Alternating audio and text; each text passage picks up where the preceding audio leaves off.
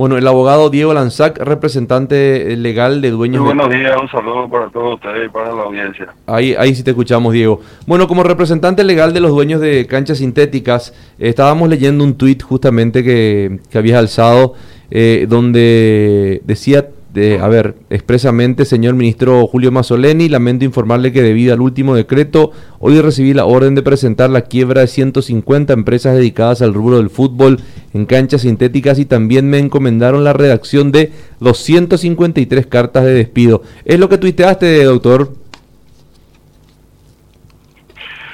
Así mismo, así mismo. Lamentablemente este último decreto eh, significa el tiro de gracia para un rubro que venía terriblemente golpeado, un rubro que tuvo ocho meses de facturación cero, que hace alrededor de 40, 45 días estaba trabajando a media máquina, porque si bien es cierto se habían habilitado con los protocolos sanitarios, eh, no se habilitó el tercer tiempo, una cuestión totalmente ilógica, ya que la gente que jugaba fútbol bastaba con cruzar a una bodega de enfrente que sí podía venderle las bebidas alcohólicas.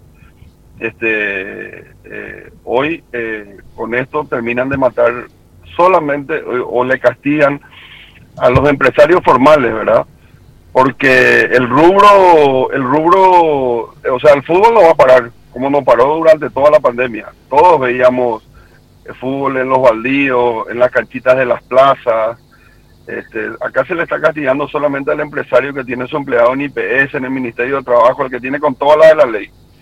Entonces, algo, 150, eh, que es un número importante, y 253 personas sin trabajo, y otros están eh, analizando y preguntando y consultando las implicancias jurídicas que tendrá de, de, desacatar el, Hola. Sí, te escuchamos, doctor. Te escuchamos, doctor. Oh, sí, no, y, y, otros preguntan cuáles serían las implicancias jurídicas de desacatar el, desacatar el, el, el decreto, ¿verdad? Bueno, eh, ahora este, este, esta cantidad de, despidos eh, son los que están realizando los propietarios de, a sus funcionarios de, canchas sintéticas.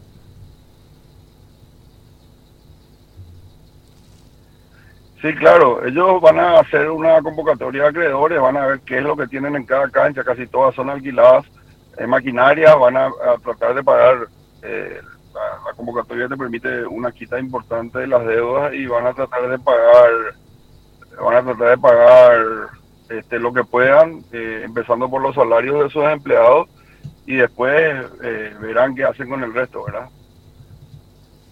Doctor, eh, hoy tenemos 253 personas más los empresarios que van a pasar una Navidad terriblemente mala, sin trabajo, sin posibilidad de llevar el pan dignamente a su mesa o sea, realmente es lamentable. Ojalá las autoridades reviertan esto, así como lo hicieron con el tema de transporte, y permitan que esta gente pueda trabajar. Ahora, eh, doctor, estas empresas definitivamente ya no pueden eh, soportar eh, unos meses más cerrados.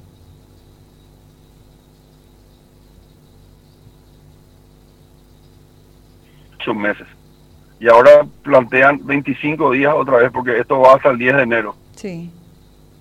O sea, acá vamos a tener gente que cierra, que quiebra y gente que probablemente va a terminar imputada por violación de la cuarentena sanitaria porque hay algunos que no piensan respetar, respetar esto, ¿verdad?